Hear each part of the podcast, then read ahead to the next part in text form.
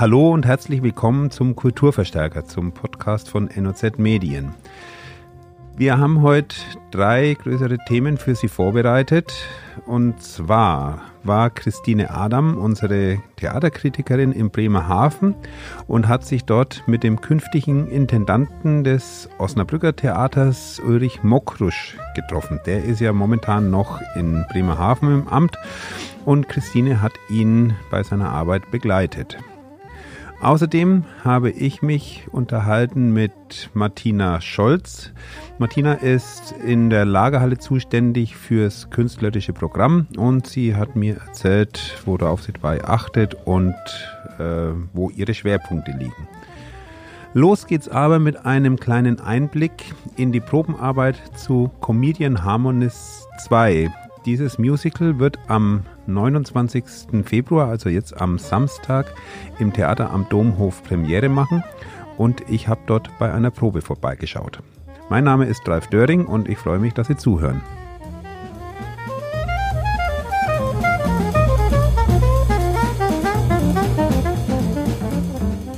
Vor sechs Jahren hat das Theater Osnabrück mit der Musical-Revue Comedian Harmonists einen großen Erfolg gefeiert. Die Produktion lief über drei Spielzeiten, fast immer vor ausverkauftem Haus.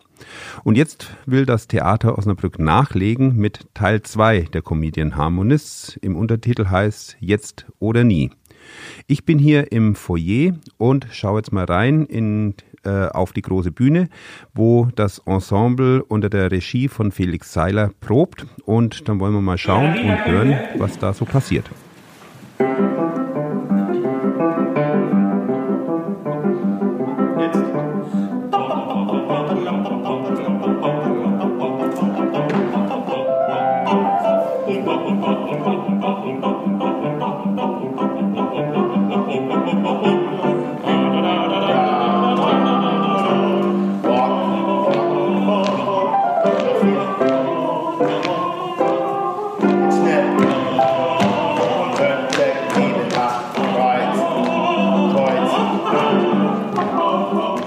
Was wir jetzt gehört haben, war Perpetuum mobile, einer der großen Hits der Comedian Harmonists. Sie müssen sich das so vorstellen, auf der Bühne um einen großen Kreis, auf der Drehbühne stehen die fünf Sänger, während der musikalische Leiter äh, Florian Appel links am Flügel sitzt. Und wer da hineingesprochen hat, das war Danny Costello, der Choreograf dieser Produktion.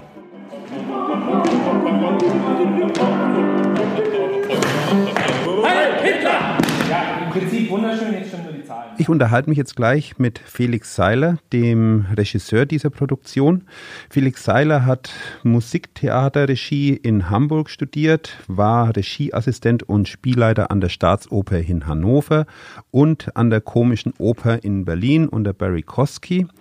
Und auch in Osnabrück ist er nicht ganz unbekannt. Äh, er hat unter anderem das Musical Adams Family hier inszeniert. Herr Seiler, Sie inszenieren Comedian Harmonist Teil 2, jetzt oder nie, glaube ich, heißt, ja, ist der ist Untertitel. Der Untertitel ja. Worum geht es da genau? Ähm, es geht um die reale Geschichte der Comedian Harmonists, was äh, nach der Trennung passiert ist, was ich gar nicht wusste und was wahrscheinlich viele Zuschauer auch nicht wussten, dass sich die Gruppe eben ähm, hat ein Schreiben der Reichsmusikkammer bekommen, dass die drei sogenannten Arier äh, aufgenommen sind. Das gleichzeitig aber bedeutet, dass die drei jüdischen Mitglieder nicht aufgenommen sind und ein Berufsverbot erhalten. Die Gruppe sich also entscheiden musste, gehen wir zusammen ins Ausland und bleiben zusammen oder trennen wir uns. Und dann im Streit äh, die Entscheidung gefällt wurde, wir trennen uns. Und dann aber paradoxerweise eben beide Teile der Gruppe jeweils wieder ein neues, äh, eine neue Gesangstruppe aufgemacht haben. Und so ist in Berlin das Meistersextett entstanden und in Wien im Exil ähm, die Comedy Harmonists, die dann noch bis äh, zum Kriegsanfang und sogar noch darüber hinaus parallel aufgetreten sind und eigentlich auch miteinander ähm, in Konkurrenz standen. Florian Appel, der musikalische Leiter der Produktion, ist in Osnabrück kein Unbekannter. Er war schon bei der ersten Produktion der Comedian Harmonists dabei, hat dort Klavier gespielt, hat gleichzeitig auch geschauspielert, also eine umwerfende Szene war, wie er sich am Flügel Klavier spielend umgezogen hat. Er war auch Klavierbegleiter bei einem Tanzabend der schönen Müllerin und jetzt unterhalte ich mich mit ihm natürlich über die Comedian Harmonists 2. Der erste Teil ist geprägt von den großen Hits der Comedian Harmonists, ja. die man kennt. Ja. Was haben die dann äh, nach der Trennung gesungen, diese beiden Ensemble? Haben die gleiches Repertoire gesungen? Haben die neue Stücke gemacht? Also teils, teils. Es war äh, viel Repertoire für, die, für das äh, Nachfolgeensemble in Deutschland. Das sogenannte Meistersextett war ja verboten, weil es ähm, jüdische äh, Texter oder äh, Arrangeure oder überhaupt Komponisten hatte. Äh, da waren die äh, Emigrierten äh, natürlich frei, dieses Repertoire weiter zu pflegen. Ähm, ich glaube, wenn man so auf die Programmzettel guckt, dann gibt es zum einen schon äh, bekannte Nummern, die weitergepflegt worden sind, eben unter den äh, gemachten Vorgaben.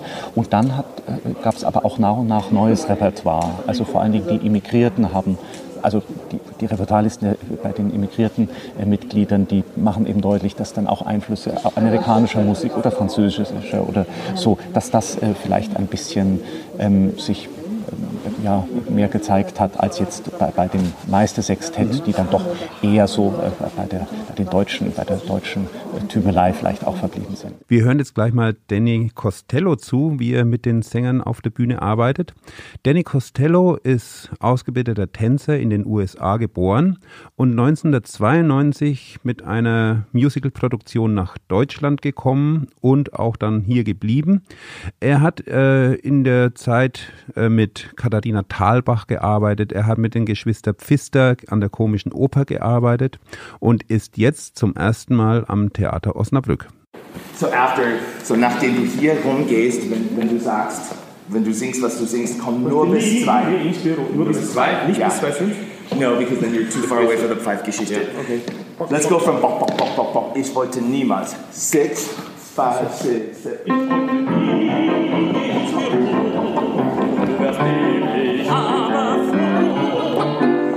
nicht werden ein Huhn, ich hätte nicht viel zu tun. Ich legte täglich nur ein Ei und sonntags auch mal zwei. Next one, next one, next one, next one. Ja, Sie hören, es wird konzentriert gearbeitet auf der Bühne.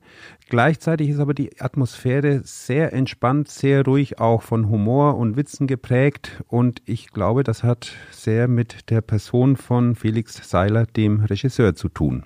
Ja, das ist jetzt das dritte Mal, dass wir zusammenarbeiten und ich bin total froh, dass wir ihn für das Projekt äh, gewinnen konnten, weil er ist wirklich jemand, der, ähm, das gibt es eben nicht so oft, äh, jemand, der wirklich ein Stilbewusstsein für historische Epochen hat. Also der weiß, wie sich Menschen zu der Zeit bewegt haben und dass man nicht auf einmal irgendwelche Sachen sieht, wo man denkt, Moment mal, das ist doch aus den 70er Jahren, wieso machen das jetzt die Comedian Harmonists? Und er kann eben wirklich sehr gut auch Choreografien, die im Endeffekt einfach aussehen, also die aber nicht wirklich einfach zu machen sind, wie Sie jetzt wahrscheinlich mhm. auch gerade bei der Probe gesehen haben. Durchaus. Er ist wirklich ein Fachmann für solche Choreografien, die eben, wie gesagt, auch wieder zu dem Stil, wie ich denke, wie die Comedian Harmonists aufgetreten sind, äh, die da sehr viel besser passen als jetzt so eine durchchoreografierte, überchoreografierte Show. Mhm.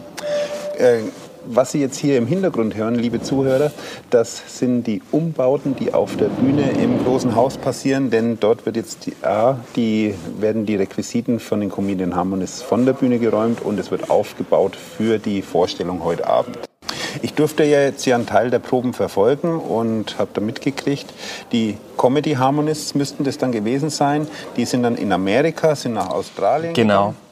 Und, und äh, also die Comedy Harmonists haben noch mal eine richtige, äh, bei denen hat das viel besser funktioniert als bei den Meistersextett, äh, die in Deutschland aufgetreten sind, sondern die, die Comedy Harmonists, die sind noch mal wirklich, haben richtige Tourneen ge gemacht, sind bis nach Australien gekommen und haben dann, das wurden dann eben durch den Zweiten Weltkrieg äh, eiskalt erwischt, dass sie in Amerika stecken geblieben sind und sich dann die Stimmung gedreht hat und äh, auf einmal alles, was mit Deutschland verbunden wurde, eben nicht mehr so angesagt war, sodass die Gruppe dann, dass das Interesse nachgelassen gelassen hat und die Gruppe sich dann eben auch zwangsläufig auflösen musste.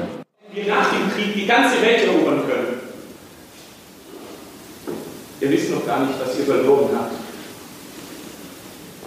Ich habe alles verloren.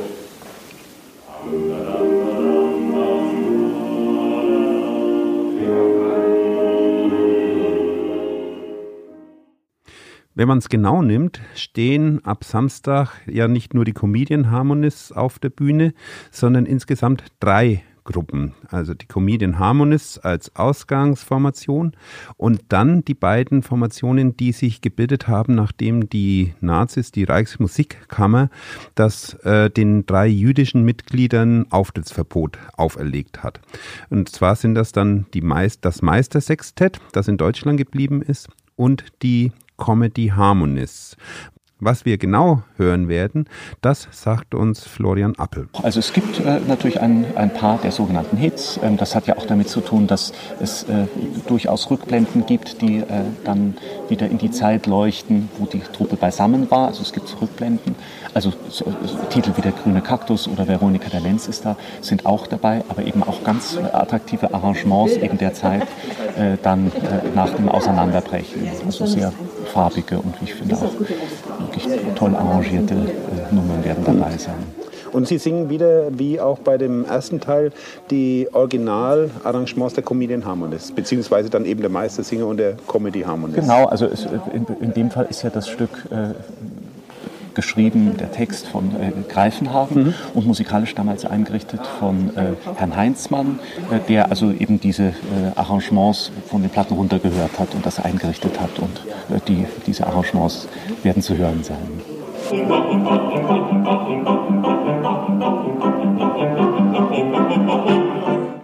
Herr Seilers, Sie sind nicht zum ersten Mal hier in Osnabrück. Sie haben schon verschiedene Stücke hier inszeniert. Genau, es, fing an mit äh, bei den Spieltrieben mit Alice im Wunderland, das wir hier an einem ganz äh, verrückten Ort äh, in der Hoppla Spielarena aufgeführt haben mhm. mit den Musicalstudenten hier aus Osnabrück. Und dann hier auf der großen Bühne mit äh, auch Musical The Adams Family. Mhm. Sind Sie Musical-Spezialist? Ich mag Musicals sehr und habe jetzt in letzter Zeit einfach sehr viel Musical inszeniert. Also ich habe dafür ein großes Herz, also auch für Unterhaltung und äh, gut gemachte Unterhaltung, die was erzählen will. Ja. Mhm. Als Regisseur sind Sie, glaube ich, eher so ein Typ, der ruhig mit seinen Leuten spricht, was ich jetzt so eben mitgekriegt habe. Es gibt ja auch andere Charaktere. Wie versuchen Sie Ihre Botschaften, Ihre Inhalte zu transportieren? Ja, also ich würde sagen, freundlich insistieren, weil ich, ich habe sehr viel assistiert, ja, bevor ich jetzt seit äh, drei Jahren freiberuflich arbeite ähm, als Regisseur und ähm, ich habe das Gefühl gehabt, auch beim Assistieren, die Regisseure, die ausflippen, das sind meistens die, die am wenigsten zu sagen haben und die auch damit am wenigsten erreichen. Und äh, wir haben hier jetzt auch mit den mit unseren Sängern und vor allem mit Florian Appel eben auch. Also wir haben so freundliche Charaktere, also dass es, glaube ich, keinen Grund gibt, da jetzt rumzuschreien, um irgendwas zu erreichen.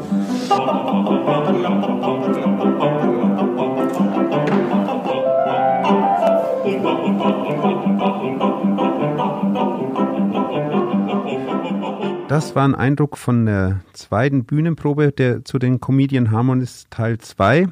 Die Premiere ist am Samstag, 29. Februar um 19.30 Uhr.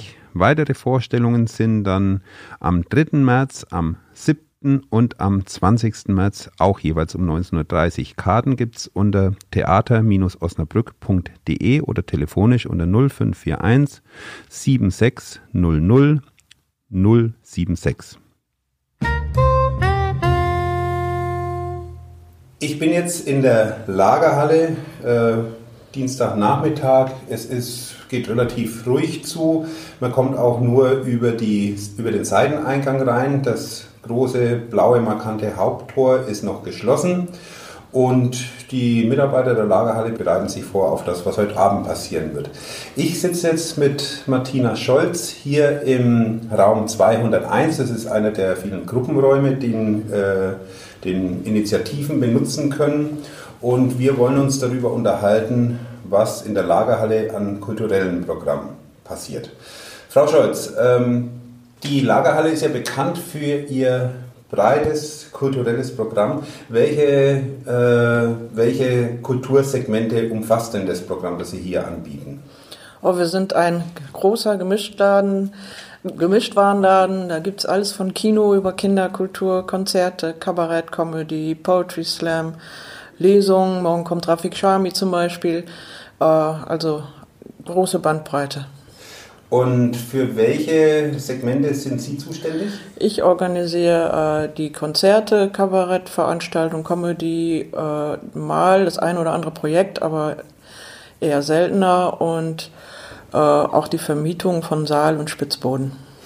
Es ist ja auch so, dass, glaube ich, ein großer Teil der Veranstaltungen, die hier in der Lagerhalle laufen, keine originären Lagerhallenveranstaltungen sind, sondern da stellt die Lagerhalle den Raum und die Logistik zur Verfügung. Äh, das machen wir auch, genau, äh, für, sowohl für Amateure als auch für Agenturen. Äh, der größte Teil wird aber doch von uns selbst bespielt. Mhm. Ähm, wie viele Veranstaltungen machen Sie so pro Jahr? Oh, schwierig. 400 bestimmt.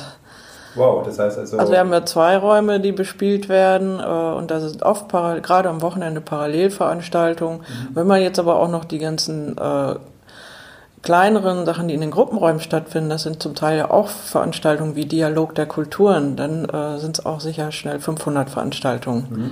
Das sind aber dann Veranstaltungen, die, äh, die, die Gruppen selbst organisieren? Das sind in der Regel deren Veranstaltungen, ja. Mhm. Und das ist aber auch ein wichtiger Teil der Arbeit der Lagerhalle, dafür gibt es auch die Zuschüsse der Stadt. Genau, wir äh, stellen Räume zur Verfügung für, da, da, entsteht dann halt auch oft was Neues äh, für, für Theaterproben, für äh, Poetry Slam habe ich schon gesagt, das ist mhm. unser eigenes Ding, aber äh, für, für Lesungen, für kleine Vorträge, äh, auch alles, was man sich so im bürgerschaftlichen Engagement vorstellen kann, äh, findet da statt.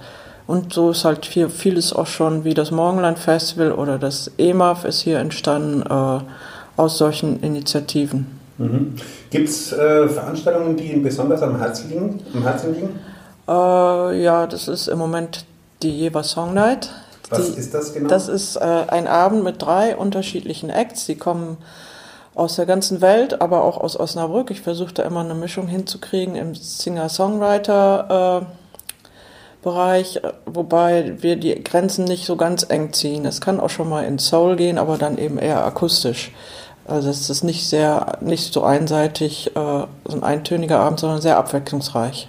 Und ich glaube, das kommt auch ziemlich gut an. Das kommt gut an. Äh, wir haben eine treue Fangemeinde und wir haben, äh, also die Bands schätzen das auch sehr. Ich habe Bewerbungen wirklich aus der ganzen Welt, das spricht sich rum. Äh, weil die die Atmosphäre hier so schätzen. Der Raum ist schön, das Publikum hört zu, das kennen viele Musiker, zum Beispiel aus Australien oder den USA gar nicht. Das ist da nicht üblich, dass die Leute bei Konzerten so aufmerksam sind und das ist wirklich schön. Und die Künstler, die hier kommen, die, also das, die sind ganz normal verpflichtet, das heißt, die kriegen eine Gage und...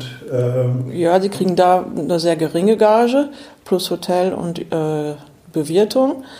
Ähm, ja, die Idee ist auch, dass die sich untereinander vernetzen, kennenlernen. Es passiert manchmal, dass dann auch äh, deutsche Musiker eine Einladung in die USA kriegen oder dass man sich gegenseitig unterstützt. Äh, letztes Mal hatten wir eine Schweizerin, Hamburger und einen Bielefelder und da ist jetzt klar, dass die gegenseitig sich helfen, wenn die in den jeweiligen Orten auftreten wollen. Mhm. Und ich meine, das ist ja, äh, wenn man sich den, das Ganze findet statt im Spitzboden, also das ist ein, der kleinere Veranstaltungsraum hier und da wird also der kleine Spitzboden wird zur großen, zum großen Marktplatz für die Künstler. Ja, so kann man das sehen.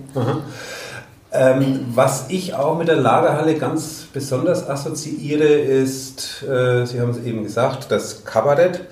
Oder mittlerweile glaube ich, da hat sich ja ein bisschen was verschoben. Äh, ich habe das kennengelernt eben als Kabarettbühne. Mittlerweile äh, gibt es auch viele Comedy-Veranstaltungen. Ein wichtiger Punkt ist da das Kabarett-Festival. Wie ist das eigentlich entstanden? Äh, das ist vor 30 Jahren entstanden, äh, als wir den Spitzboden, der war früher Teestube für Jugendliche, das war dann nicht mehr zeitgemäß, äh, wurde nicht mehr so angenommen. Da haben wir den ein bisschen umgeändert, umdekoriert, ein bisschen umgebaut mit Theke und das sollte ein Kleinkunstraum werden für auch Kabarett, auch für kleine Lesungen und ähnliches, kleine Konzerte. Und um den bekannt zu machen, haben wir ein Kabarettfestival gemacht. Und das ist so gut gelaufen, dass wir das jetzt schon zum 30. Mal gemacht haben. Wahnsinn. Und ähm, da sind ja auch einige äh, wirklich große Namen dabei, die so, so, im Laufe der Jahre hier aufgetreten sind zum ersten Mal und auch immer wieder gekommen sind. Können Sie noch mal ein paar von den, von den Highlights nennen? Im Grunde haben wir alle Großen gehabt, von Dieter Hildebrand über Roger Wilhelmsen. Äh, Dieter Nuhr hat im Spitzboden gespielt, mehrere Tage. Äh, Volker Pispers, äh, Ina Müller, also sie waren eigentlich alle hier, die inzwischen Rang und Namen haben. Manche sind uns treu geblieben, mit manchen gehen wir selber größer in die Osnabrückhalle. Wie zuletzt äh, jetzt mit, äh, mit Lisa Eckert? Genau, Lisa Eckert äh, haben wir dann in der Osnabrückhalle veranstaltet, weil es hier einfach nicht mehr ging. Aber es gab auch welche wie Georg Schramm, der wollte trotzdem nicht wechseln. Seine mhm. Agentin ist dafür zum Teil beschimpft worden, aber er fand es hier einfach so gut und sagt, warum soll ich weggehen? Ihr habt mich gebucht, als mich keiner kannte und hier ist es einfach am schönsten. Was ist denn das Besondere der Lagerhalle? Was hebt die Lagerhalle raus äh, aus der Menge der anderen Veranstaltungsorte? Also so wie sie mir berichten, die Künstler, äh, ist es äh, so, dass viele Dinge, die in Verträgen stehen, dann manchmal gar nicht erfüllt werden. Also fängt an beim Catering. Aber es gibt oft auch keine persönlichen Ansprechpartner und die sind hier vor Ort da. Also die Technik ist professionell, das wird oft gelobt und äh, wir kümmern uns. Äh, das heißt, fängt an beim guten Tag sagen, mhm. wenn jemand ins Haus kommt. Und es gibt Leute, die sagen, das ist, wenn man zu euch kommt, ist das, als würde man Freunde besuchen. Wie muss man sich das vorstellen? Äh, die Künstler stehen dann irgendwann mit ihrem Rollkoffer da und sagen ja, guten Tag, ich bin Georg Schramm und wie geht es jetzt weiter? Oder ja, genau, das? dann führe ich den in den Saal äh, und dann hole ich den Techniker dazu, dann besprechen die die Technik und gucken, was da zu tun ist, werden das alles einrichten, wird ein Soundcheck gemacht.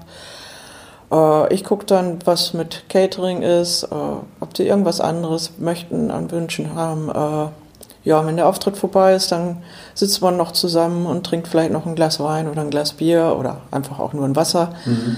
Äh, und das finden die Künstler in der Regel sehr schön. Gibt es da mitunter auch mal exotische Wünsche von den Künstlern? Eher nicht. Also es gibt bei Bands manchmal, habe ich den Eindruck, da sitzt irgendein Agent im Büro und der träumt davon, was er gerne hätte. Da gibt es ausufernde Catering-Anweisungen, da streiche ich das immer durch und schreibe, wir machen es schön und in der Regel klappt das auch wunderbar. Ich habe ja mal gehört, dass irgendeine Band gesagt hat, wir möchten ein Kilo Gummibärchen, aber nur die grünen. Ähm, ich glaube, äh, der Hintergrund war, die wollten einfach nur mal ausprobieren, wie, wie, wie weit sie gehen können. Äh, kann ich mich jetzt gerade nicht dran erinnern. Ja, ich glaube, das war auch nicht in der Lagerhalle. Das hat mir mal ein äh, ein Freund erzählt, dass er sowas gelesen hat auf Catering-Listen. Möglich ist das, aber bei uns gab es das noch nicht. ähm, jetzt konkret, äh, in dieser Woche kommt ein, einer der jungen Kabarettisten, ja. kann man glaube ich sagen. Der Florian Schröder gehört zu den Jüngeren. Also es gibt eine neue Bewegung, äh, dass halt sehr viele Jüngere auf den Markt kommen. Dieser Eckert gehört ja auch dazu. Till Reiners kommt demnächst noch. Äh, Nico Semsrott ist jetzt gerade EU-Parlamentarier, aber Und der gehört Pause vom genau, Kabarett. Der gehört auch dazu. Äh, das finde ich sehr schön, dass junge nachkommen. Es ist aber auch so, dass sich beim Publikum was verändert. Also selbst bei jemand wie Helmut Schleich, der eher zu den älteren Generationen gehört, kommt jüngeres Publikum. Und das freut mich ganz besonders. Das heißt also, äh, es ist gar nicht so äh, aufgeteilt oder so, so, so stark separiert, dass man sagen könnte, jetzt zu den äh, Nightwash-Leuten kommen eher jüngere Leute und zum Kabarett kommen die Alt Älteren, sondern das mischt sich wirklich? Das mischt sich, ja. Mhm. Also bei Nightwash ist, es sogar eher äh, die Künstler, die da auftreten, würde ich eher sagen, das Publikum ist älter, äh, was mich manchmal sehr wundert. Ja, ja, ich meine, gut, äh, ich gucke mir das ab und zu mal auf YouTube, gucke mir den einen oder anderen ja. Clip an und da sieht man dann, dass, dass das von, von äh, Atze Schröder moderiert wird und der ist jetzt auch nicht unbedingt der Jüngste, ne? Genau. ähm, Nochmal zurück zu, zu Florian Schröder. Ähm, wie ist der bekannt geworden? Wo kommt der her? Also ich kannte ihn zuerst mit einem Heinz Erd, mit einer Heinz Erd Revue, äh, zusammen mit Volkmar Staub und noch zwei anderen Künstlern äh, hat er das hier gespielt. Das ist jetzt schon lange her. Volkmar Staub, der ist kommt, glaube ich, aus der, aus der Slammer-Szene. Nee, oder? das ist ein Kabarettist. Ah, okay. Und der, die haben dann zusammen auch mal einen Jahresrückblick hier gemacht. Äh, und dann äh, inzwischen macht Florian Solo sein Programm und so wie es aussieht, werden wir nächstes Jahr auch einen Jahresrückblick von ihm dann solo hier haben. Mhm. Wo er also das ganze Jahr einmal. Genau, einmal das politische Geschehen, was so in dem Jahr auffällig war. Mhm. Was wird er hier machen? Hier wird er politisches Kabarett machen. Mhm. Wie lernen Sie die Leute kennen? Unterschiedlich. Also ich habe Agenturen, mit denen ich seit Jahren zusammenarbeite, wo man weiß, da ist eine gute Qualität. Also das heißt, die bieten dann Künstler an und sie Genau. sagen, ja, äh, ich vertraue euch. und Genau, oder es geht auch so, äh, Nico Semsroth empfiehlt mir Till Reiners, ich gucke da mal genauer hin, äh, sowas passiert auch. Mhm. Und es gibt auch mal den einen oder anderen Gast, der mir einen Tipp gibt und sagt, kannst du den nicht mal holen oder die. Ich gucke einfach auch sehr viel, ich gucke viel bei YouTube, ich gucke viel im Fernsehen, was wird da gerade so gespielt. Mhm. Äh, Sind Sie auch viel unterwegs für Kabarett? nicht mehr so. Also ganz früher ja, aber das schaffe ich zeitlich nicht mehr. Ähm, war das früher auch notwendig? Ich meine, also es gibt ja auch eine Zeit vor YouTube, wenn das Kabarett-Festival schon allein 30 Jahre alt ist. Äh, da gab es ja kein YouTube, da gab es Fernsehen und das war's dann. Ja, dann gab es Videos, Mhm. Videos, äh, Kassetten gab es noch die teilweise. Künstler dann rumgeschickt die haben. ge- rumgeschickt haben. ähm, aber ja, da bin ich mehr rumgefahren, habe mir öfter was angeguckt, bis nach Hamburg oder Solingen mal gefahren. Dann gab es die Freiburger Kulturbörse, da bin ich gewesen. Mhm. Aber heutzutage, äh, ich habe einfach auch so viel Erfahrung, dass ich das nicht unbedingt brauche. Viel Erfahrung schützt das vor Flops. Äh, in der Regel ja. Also ich kann mich an keinen Flop mehr erinnern. Mhm. Ich weiß, wir hatten einmal im Spitzboden eine Aufführung, das ist 25 Jahre her, die war ziemlich bescheuert. Ähm, und jetzt jenseits vom, abgesehen vom, vom, von der Publikumsreaktion, äh, gab es auch Künstler, wo sie dann gesagt haben, oh, nee, den, den muss ich jetzt wirklich nicht mehr haben, ich bin enttäuscht von dem, was er mir sieht, oder er, er, er, er löst nicht ein, was, was er auf YouTube verspricht. Kommt sowas vor? Äh, gab's schon, aber meistens ist es ja so, ich bin total abgestumpft, ich gucke so viel und wundere mich, warum lachen die Leute, dass es trotzdem gut ankommt bei den, beim Publikum und darauf muss ich ja achten. Es geht ja nicht um meinen persönlichen Geschmack. Äh, kriegen, also sind Sie denn selbst dann auch im Saal, wenn die, wenn die auftreten? In der Regel gucke ich mir die Vorstellung an, auch um, um eben zu gucken, ist es wirklich gut, äh, kann man es wieder machen, äh, auch um hinterher mit den Künstlern zu sprechen. Ähm, ja, das meiste gucke ich mir an. Und kann sich die Lagerhalle es erlauben, ich sag mal, unbekannte Künstler wirklich auch zu begleiten und aufzubauen? Sie haben ja gesagt, es war am Anfang war es so, dass Georg Schramm gesagt hat, ihr habt mich gebucht, als mich noch keiner kannte. Äh, vielleicht muss man das auch noch dazu sagen, Georg Schramm äh, ist derjenige Kabarettist, Kabarettist, der als Rentner Dombrowski, als Oberstleutnant Sanftleben, äh, das sind so seine bekanntesten Figuren, auf der Bühne steht. Ähm, ich glaube, das, oder ich könnte mir vorstellen, dass das Geschäft ja rauer, härter und vielleicht auch teurer geworden ist. Kann man sich als Veranstalter noch leisten, Künstler wirklich so sukzessive aufzubauen, dass man sagt, äh, der hat jetzt zwar im ersten Jahr nur 50 Leute gezogen, aber ich bin mir sicher, dass er im nächsten Jahr 100 zieht. Ja, das, das gehört zu unserem Job, das ist unsere Aufgabe. Als soziokulturelles Zentrum ist das genau unsere Aufgabe, jungen Nachwuchsleuten zu helfen. Also wenn ich jetzt sehe, ich habe der, der jüngste Kabarettist heißt Bernhard Paschke, der hat sich mit 16 hier beworben. Da hatte ich noch nichts frei, aber mit 18 ist er dann hier gewesen. Äh, der ist inzwischen mit 19 jetzt festes Mitglied äh, der Leipziger Pfeffermühle. Äh, solche Leute, die muss man unterstützen, fördern. Till Reiners hatte am Anfang auch gerade mal 30 im Publikum, jetzt wird er ausverkauft. Mhm. Und ähm, was ist das für ein Gefühl, wenn so ein Künstler dann wirklich eben mit klein anfängt und dann wirklich groß wird? Ja, das ist schön. Das, das macht Spaß. Es macht echt Spaß zu sehen, wie sich Leute auch weiterentwickeln und wie sie dann auch die, die äh, berechtigt Publikumslieblinge werden. Mhm. Ja, Frau Scholz, dann danke ich für dieses Gespräch, wünsche viel Erfolg weiterhin. Jetzt erstmal am diesem Freitag mit Florian Schröder. Ich glaube, die, das Gastspiel ist schon so gut wie ausverkauft. Es gibt jetzt noch eine Karte. Jetzt am Dienstagnachmittag. Haben Sie einen Tipp, wo es noch mehr Karten gibt und was können Sie unserem Publikum ans Herz, ans Herz legen? Tatsächlich, äh, Jan-Uwe Rogge, der macht Erziehungsfragen als Thema, aber seine Auftritte sind wie Kabarett. Also das ist sehr vergnüglich und ich finde es schön, wie er die Eltern, die immer sehr angespannt sind oder oft sehr angespannt sind, wie er sie runterholen kann und sagt, es ist alles ganz normal und wie er die Leute beruhigt und es ist einfach, ich gucke den total gerne, es ist wirklich wie Kabarett. Also ich meine, Familien sind ja manchmal auch kabarettistische Veranstaltungen, vielleicht ist es ein ganz schöner Anknüpfungspunkt. Darf man die Kinder dann mitbringen? Äh, die würden sich da eher langweilen. Gut, Frau Scholz, ich danke Ihnen ganz herzlich, vielen Dank und bis zum nächsten Mal. Ja, danke Ihnen.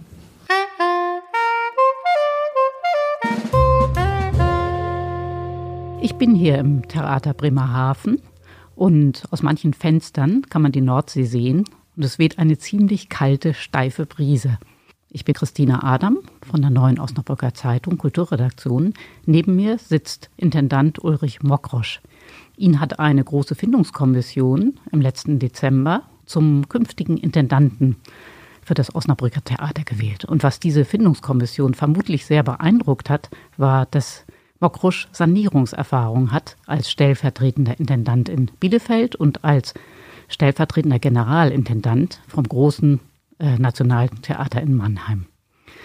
Was auch noch sicherlich prima ist für seine Intendantenqualifikation, ist, dass er nebenbei als Fernstudium Theatermanagement und Betriebswirtschaftslehre studiert hat. Aber er ist eben auch Künstler, hat in Paris Schauspiel studiert und hat in Bremerhaven schon 20 eigene Inszenierungen gemacht. Welche Arbeit er eigentlich macht in Bremerhaven und wie die künftige Theaterarbeit vielleicht in Osnabrück aussehen könnte, darüber spreche ich jetzt mit ihm im Podcast.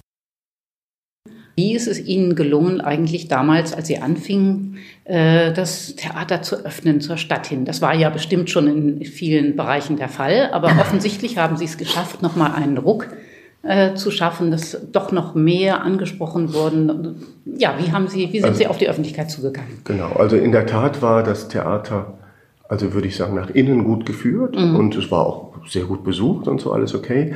Aber es gab wenig Schnittmengen mit der Stadtgesellschaft. Mhm. Also fing schon an, dass es keine Premierenfeiern gab, dass man irgendwie abends mal rausgekegelt wurde, dass es keine Produktionen gemeinsam mit irgendwelchen anderen Playern in der Stadt gab oder so, also war das im Grunde genommen gar nicht schwer. Wir haben aber sehr massiv in den ersten Spielzeiten auch Außenspielstätten gespielt, also sind rausgegangen mit Produktionen, haben geschaut, dass wir sehr viele äh, Produktionspartner finden, sei es ideelle oder auch konkrete, also über die Außenspielstätten, Schifffahrtsmuseum, Amtsgericht, äh, was es alles gab, äh, Hotel Naber oder oder, aber auch eben zu schauen, welche Trägervereine gibt es? Hamelu, ein Verein für Teenie-Mütter, die dort unterstützt ja. Ah. werden, ein Riesenthema. Äh, aber auch natürlich die ganzen migrantischen Vereine, aber auch äh, Traditionsvereine, Shanty-Chöre oder, oder. Also immer wieder geschaut. Im zweiten Jahr haben wir Wie im Himmel gemacht, zum Beispiel Produktion, und haben das mit zehn Chören gemacht in der Stadt. Also mit 120 Leuten, die jeden Abend mitgesungen haben. Mhm. So. Allein das produziert ja enorme äh, enorme Schnittmengen mit anderen, die nie da waren. Das haben wir dann im Jahr darauf mit Carmina Burana nochmal gemacht. Wir haben auch, aber eben auch in kleineren Formaten. Wir haben sehr viel ähm, auch geschaut, welche Bedürfnisse es gibt, äh, zum Beispiel mit dem Verein Rückenwind äh, gearbeitet, der sich um äh, Lehe kümmert. Das ist ja nun der berühmte Stadtteil, der so ein bisschen äh, unterbelichtet ist und der enorm viel, ja, auch Konfliktpotenzial trägt. Also haben wir geschaut, wie können wir mit Lea arbeiten, wie können wir mit den Quartiersmanagern zusammenarbeiten, die es gibt, also wen sehen die da. Jetzt aktuell haben wir jetzt äh, ein Reenactment, eine Hausbesetzung gemacht, äh, eines äh, leerstehenden Hauses im Zuge der Produktion Rio Reiser, nur mal so, was wir jetzt gerade so machen, ähm, und haben gemeinsam dazu aufgerufen, dieses Haus zu besetzen. Die alte Bürger 218, die tatsächlich leer steht, die aber von jungen Leuten gekauft worden ist, die daraus ein Kreativzentrum machen wollen. Äh, fünfstöckiges altes Haus, tatsächlich schön. Und wir haben dann also anlässlich Rio Reiser 70. Geburtstag äh, dieses Haus nochmal erneut besetzt mit riesen Aufgebot, mit Trillerpfeifen, dem ganzen Programm und einer großen Party innen drin mit der Musik und haben dann aber auch im Nachgang danach Produktion gemacht. Wie war das? Tatsächlich Hausbesetzer in den 70ern in Bremerhaven einen Abend, Leute eingeladen, aber auch einen Perspektivabend gemacht. Mhm. Was sind junge Leute? Was ist Kreativität? Was ist Zukunft Bremerhaven? Mhm. Also damit es nicht nur so rührselig ist und alle stehen da mit dem Palästinensertum. Mhm. Also nur mal so, und das war so eine Vorbereitung auf die Premiere Rio Reiser, die jetzt der letzte Vorpremiere hatte. Und das mhm. sind so, äh, das finde ich so vielleicht prototypisch, wie ich mir das vorstelle. Also mhm wen kann ich alles mitnehmen, welche Themen gibt es in der Stadt, wie kann ich das stadtspezifisch machen, wie kann ich das Thema großziehen, äh, welche Orte gibt es, die vielleicht auch emotional aufgeladen sind mhm. oder die Stadtgedächtnis beinhalten. Ähm, und manchmal gelingt es einfach, dass man da einen guten Punkt trifft. Mhm. Wie machen Sie das? Gehen Sie zu den Leuten hin? Sprechen Sie die an? Ja, nur so. Ja, nur ja, so. Was, mhm. Das ist ja hier nicht groß. Mhm. Also in Wirklichkeit ja. kennt man sich ja. ja. Also, ja, nein, es ist, ist, jetzt wirklich nicht schwer und es gibt eine sehr große Offenheit hier. Mhm. Das macht wirklich Spaß, weil es sehr, sehr viele Leute gibt, die was für die Stadt tun wollen. Mhm. Also Stadt hat ja bekannte Probleme und es gibt sehr viele Leute, die an diesem Problem mitarbeiten und die sagen, komm, lass uns was machen. Ähm, seitdem sich das so rumgesprochen hat, dass wir dafür offen sind, äh, kriege ich regelmäßig Anfragen, ob wir und wollt ihr nicht und wir könnten doch und äh, ich habe eine Idee. Also es war eine sehr konkrete Idee, die es gab. Äh, das Sozialamt hatte einen, äh, gemeinsam mit äh, Trägern der öffentlichen Wohlfahrt etc. die Idee zu sagen, wir müssen Demenz äh, enttabuisieren. Und wie können wir das machen? Und habe dazu ein Hearing gemacht und so. Aber ein gutes Thema. Und dann haben wir gesagt, und die waren, saßen dann auf einmal hier am Tisch, haben gesagt, Mensch, könnt ihr nicht auch was machen? Und dann haben wir gesagt, alles klar, dann machen wir ein großes Festival dazu und ziehen alle mit ein. So, und dann haben wir der alte König in seinem Exil dramatisiert von Geiger und haben aber auch drumherum Gruppen eingeladen. Äh, Hamburger Schauspielhaus hatte eine Produktion zu dem Thema etc. Also so haben dann aber auch die Sozialträger eingeladen, haben bei denen gespielt, die ihrerseits haben dann Gruppen gebaut, wo sie mit demenzkranken Theater gespielt haben. Das haben dann wieder bei uns gezeigt und ähm, das war auch so weit, wo ich sage, so kann man das machen. Also so, das war jetzt mal ein Impuls aus der Stadt heraus an uns. Äh, oft haben wir es auch umgedreht oder drehen es auch um und sagen, okay, wir haben eine Idee, wir machen mhm. mit. Gibt es da auch so eine Art Schneeballeffekt, wenn die einen merken, aha, da passiert was, da wird was mit denen gemacht, dass sie auf die Idee kommen, da könnte doch mit uns auch mal was gemacht werden? Das gibt es, aber vor allem gibt es natürlich Leute, die dann sehen, dass was läuft und mitmachen wollen. Mhm, okay. Also, was ja auch okay ist. Mhm. Also, zu sagen, Mensch, ich habe gehört, die machten zum Thema, ja, 2013, als noch keiner davon sprach, ein Festival zum Thema Klimawandel gemacht. Mhm weil das in dieser Stadt gut aufgehoben ist. Klimastadt Bremerhaven ist gab, muss man mittlerweile sagen, die gesamte Offshore-Windindustrie hier, also auch wirklich als großen Hoffnungsträger für diese Stadt. Ähm, es gibt nach wie vor das Klimahaus und es gibt ja richtig große Player zu dem Thema. Mhm. Also haben wir 2013 gesagt, komm, wir machen ein Festival zum Thema Klimawandel, sind dann in den Fischereihafen gegangen, wo die ganze Industrie ist, haben in den Rotorblätterfabriken etc. gespielt, teilweise in laufendem Betrieb, was richtig funky war, im alten Eiswerk, sind aber auch mit dem Schiff rumgefahren, haben die Leute quer durch den Fischereihafen gefahren, äh, zu Falknutek, wo trainiert wurde, wie man bei Hubschrauberabstürzen in der Nordsee überlebt und weiß der Kuckuck was alles. Also ganz viele Orte auch für die Bremerhavener erschlossen, die mhm. sonst nicht zugänglich sind. Mhm. Und das gleichzeitig mit einem Thema verbunden, was natürlich eine hohe Brisanz, eine politische Brisanz hatte. Heute viel mehr als damals, aber damals eben auch schon.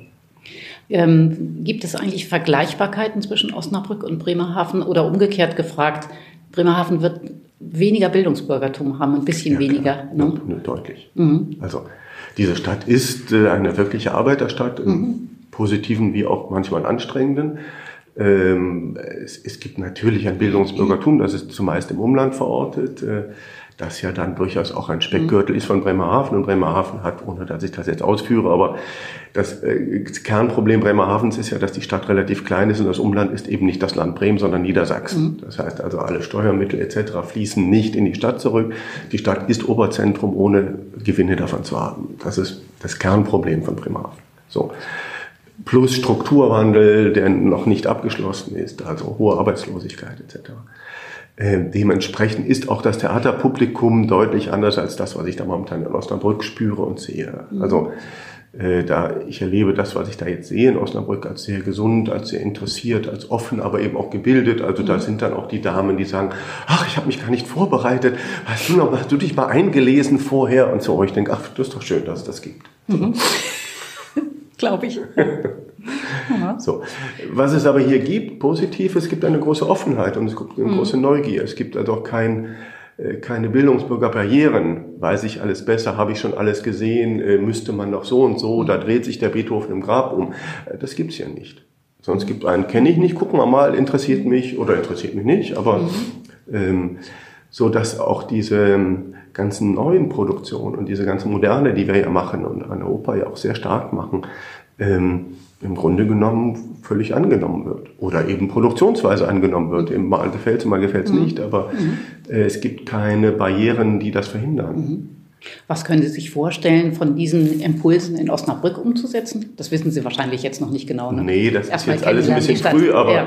aber natürlich nimmt man sich ja selber mit. Mhm. Also Ja. damit fängt es ja an, dass ich, dass ich mich mitnehme. Und äh, ich glaube, dass ich, ich bin so. Also ich glaube, das ist ganz mir, mir ein zentrales Anliegen, die, die Stadt mitzunehmen und Mhm. in die Stadt hineinzugehen und zu schauen, dass man, auch das ist eine Floskel, aber die kann man ja mit Leben füllen, Theater für die Stadt macht. Mhm. Also dass man wirklich schaut, wen gibt es denn dort? Und das Tolle in Osnabrück ist, dass es in Osnabrück ganz andere gibt als hier.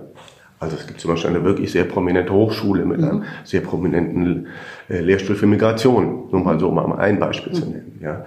Es gibt aber auch die Universität, es gibt äh, die musikwissenschaftliche Abteilung und, und, und. Es gibt aber auch als sicherlich äh, starken Träger der Stadt und Stadtgesellschaft auch die Kirchen, finde ich total spannend. Also, Das heißt, Sie freuen sich auch auf neue Möglichkeiten und neue. das ist der Witz. Also Sie haben ja gesehen, äh, wir haben ja einen kleinen Rundgang gemacht. Mir geht's ja gut hier. Das ist ja wirklich schön hier. Also es gibt keinen Grund hier wegzulaufen. Es gibt aber für mich den Grund zu sagen, ich würde gerne noch mal was Neues machen und mich gerne auch in einer neuen Stadt auch mich ein Stück weit neu erfinden. So, und das ist äh, im Grunde Teil der Bewerbung. Also kann ich so, dass ich denke, oh, es ist ja so grauenvoll, jetzt bin ich hier zehn Jahre, lieber Gott, lass mich noch mal woanders hin, sondern ich habe wirklich eine große Neugier, nochmal neu zu entdecken, was geht, wie Theater geht, welche neuen Formen gehen. Deswegen suche ich auch neue Leute und mache jetzt keinen Transfer, dass irgendwie 100% Bremerhaven kommt, also, sondern es werden sehr viele Leu neue Leute kommen, die ich momentan auch treffe, wie wild. Ähm, schön ist, dass sich viele für Osnabrück interessieren. Auch das ist jetzt schon in den ersten sechs Wochen feststellbar, dass sich Leute melden, die sich noch nie gemeldet haben. So, das ist gut. Das ist schön. So, und das eröffnet mir auch neue Möglichkeiten. Haben Sie denn schon Ideen, wie Sie die Sanierungsphase beleben könnten? Also wenn man äh, alte Dinge abbaut, könnte man das ja ähnlich auch im künstlerischen Bereich versuchen, in der Öffentlichkeit, in der Stadtöffentlichkeit. Aber es ist Also- natürlich auch noch recht früh. Ja, das ist recht früh und bekanntermaßen haben wir das Geld ja noch nicht beisammen. So, also von daher können wir den Bären erst erlegen, wenn wir den. Ja. Aber äh, jetzt mal, ich wusste ja, dass das ein Thema Sanierung kommt und äh, ich habe da auch gar kein Problem mit. Also ehrlich gesagt freue ich mich über alles, was Alltagsroutine aufbricht. Ich freue mich auch, das wird total anstrengend, da muss man ja nicht drum rumreden, aber ich glaube, dass das äh, auch künstlerisch wirklich neue Möglichkeiten freisetzt, weil man gezwungenermaßen in anderen Räumen sich bewegen wird, weil man gezwungen sein wird, viel mehr zu improvisieren. Gegebenenfalls die Komfortzone, so es denn eine ist, auch zu verlassen und zu sagen, auch das Publikum seinen angestammten Platz zu verlassen. Ich glaube, auch das ist eine große Chance, auch für das Publikum, zu sagen, hätte ich mir nie angeguckt, hätte ich nie gemacht, wäre ich nie hingegangen, jetzt bin ich da, ist ja ein Ding. Also dieses Erlebnis machen ja die, die die Spieltriebe so, so mögen, das ist ja im Grunde genommen das Kernerlebnis von, äh, man kann Theater an anderen Orten neu erleben und ist auch vielleicht bereit, eine neue Ästhetik, neue Formensprache, ähm, an einem anderen Ort viel toleranter entgegenzunehmen, als es vielleicht in dem angestammten Abonnentensitz der Fall ist. Richtig. So, und das, wenn es nicht zu lange ist, wenn es eine Struktur hat äh, und wenn sie finanziell einigermaßen ordentlich abgesichert ist, kann das eine tolle Phase sein. Wenn man in irgendwelche blöden Stadtteilen spielt und keinen Ort hat und kein Zuhause hat und es reinregnet, äh, so dann, ja, keine Ahnung, Landshut oder es gibt ja andere Städte, die das Thema auch haben, dann ist es grauenvoll. Also man muss schon schauen, dass es auch kreativ sein kann und nicht nur Notstand verwalten. Das wird eine Aufgabe sein, weil ist ja klar, erstmal geht die ganze Kohle da rein, zu sagen, wir müssen erstmal Geld zusammenkriegen für die Sanierung. Und das sehen wir dann mal mit eurer Ersatzspielstätte. Aber das Musiktheater braucht echt einen festen Ort. Mhm. Das Schauspiel kann viel mehr frei agieren, das Ballett hm, so, so, aber vielleicht auch. Aber das Musiktheater braucht Mhm. einfach einen festen Ort. Das finde ich jetzt gut, dass Sie das sagen, weil es ja auch nochmal ein Plä- Plädoyer für das Theater an sich ist als Ort, der natürlich auch entsprechende Qualitäten hat und qualitative Einrichtungen hat, um Kunst zu machen. Ja. Äh, es wurde äh, immer wieder davon gesprochen, das Theater muss sich noch weiter öffnen. Es wird zum, immer mehr zum öffentlichen Raum für gesellschaftliche Dialoge. Äh, braucht es dafür nicht auch noch andere Gebäude, andere Räume? Ja. Das sind so Diskussionspunkte. Braucht es? Braucht es, glaube ich. Und da sind wir ja auch schon dran. Also haben wir neulich mit den Kulturdezernenten schon drüber gesprochen. Ich glaube, es braucht eine, zwei zusätzliche Räume. Es braucht auch einen echt coolen Ort. Ich finde, den gibt es nicht im Moment. Also es gibt gute Orte zum Theater machen. Großes Haus Emma. Aber es gibt nichts Lässiges, wo man eine Flasche Bier mal, mhm. auch mal irgendwie einen anderen Abend verbringen kann. Finde ich, das bräuchte es. Sind wir dran? Mhm. So. Ähm, aber das Rennen gewonnen wird am Ende nicht draußen, sondern im großen Haus. Wenn es da nicht stimmt, können Sie einmachen. Also Beispiel Hamburger Schauspielhaus unter Tom Stromberg die besten Partys in Hamburg, die besten Locations draußen und im großen Haus nur Fragezeichen und leere Sitze. Äh, das funktioniert nicht. Das heißt, Sie müssen schon im Kern die Kernaufgabe bewältigen. Also das ist bei allem Vergnügen, was draußen ist und aller Begegnung und aller Diversität und all dem, was ich auch glaube, was Theater heute können und leisten kann und soll, äh, müssen Sie im Kern schauen, dass die Kunst dass sie in der Lage sind, die Kunst so zu generieren, dass sie damit auch das Publikum erreichen und trotzdem maximale Kunst erreichen. Das ist ja der Spagat, um den es immer geht. Mhm. Und dafür brauchen sie tatsächlich das große Haus. Und dafür brauchen sie die Möglichkeit im großen Haus und gerne auch im Emma und gerne auch draußen. Aber das ist die Reihenfolge. Und äh, das ist mir bei diesen Diskursen, die es da momentan gibt, fällt mir das manchmal ein bisschen hinten runter. Da ist dann so ein bisschen das ömmelige alte Stadttheater, das keiner mehr so richtig lieb hat und das ja eh nur für die Omis ist. Das soll alles sein, aber ich glaube, die Reihenfolge ist wichtig. Es schafft sich das Theater auch blöderweise selber ab damit. Ja? Also das sind dann so Debatten wie in Düsseldorf am Schauspielhaus, wo die dann gesagt haben, Mensch, ist doch so schön, dass ihr draußen seid, ihr habt so eine schöne Spielstätte draußen, bleibt doch da einfach, wir reißen das Düsseldorfer Schauspielhaus ab, weil es liegt super da, wo wir noch mehr verkaufen können. Ja? Äh, und das darf man nicht machen. Man muss im Zentrum der Stadt bleiben. Man muss diese Orte wirklich heilig schätzen. Und das ist in Osnabrück wirklich der Fall. Gut soweit, würde ich sagen. Ja. Dankeschön, Herr Morkosch. Danke Ihnen.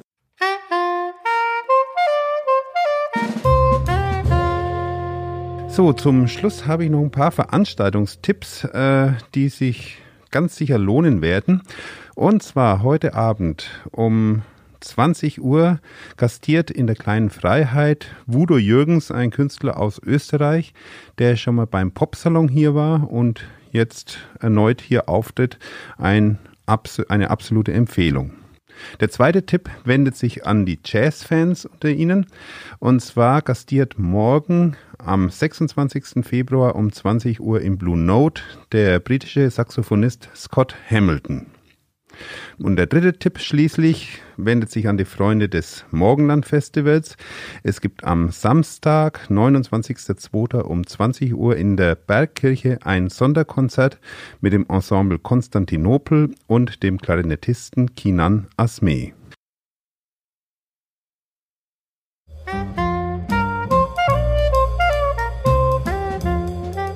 Das war der Kulturverstärker vom 25. Februar. Den nächsten regulären Kulturverstärker gibt es am 10. März. Unter anderem stellt dann Stefan Lüdemann die Bücher vor, die beim literarischen Quartett der Buchhandlung Wenner besprochen werden. An der Formulierung regulär können Sie schon vielleicht hören, es gibt auch einen zusätzlichen Kulturverstärker, Kulturverstärker Extra nächste Woche. Und zwar widmet der sich dem 100. Geburtstag des Osnabrücker Symphonieorchesters und dem 250. von Ludwig van Beethoven. Es gibt am 7. und 8. März den Beethoven-Marathon des Osnabrücker Symphonieorchesters mit den Symphonien 1 bis 8 und darüber unterhalte ich mich mit Musikern aus dem Orchester. Mein Name ist Ralf Döring und ich danke Ihnen fürs Zuhören. Tschüss, bis zum nächsten Mal.